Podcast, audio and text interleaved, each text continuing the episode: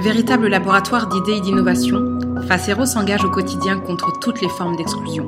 Son expertise se concrétise par des actions menées dans l'entreprise, pour l'emploi, l'éducation, la médiation sociale et sur le territoire, notamment dans les quartiers prioritaires de la ville, auprès de milliers de bénéficiaires.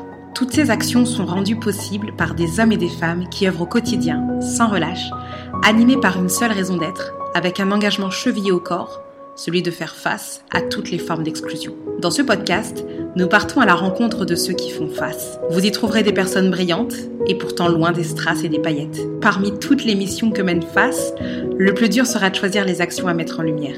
Chaque épisode nous rappelle que nous pouvons agir à notre échelle, à la lutte contre l'exclusion, les discriminations et la pauvreté en France.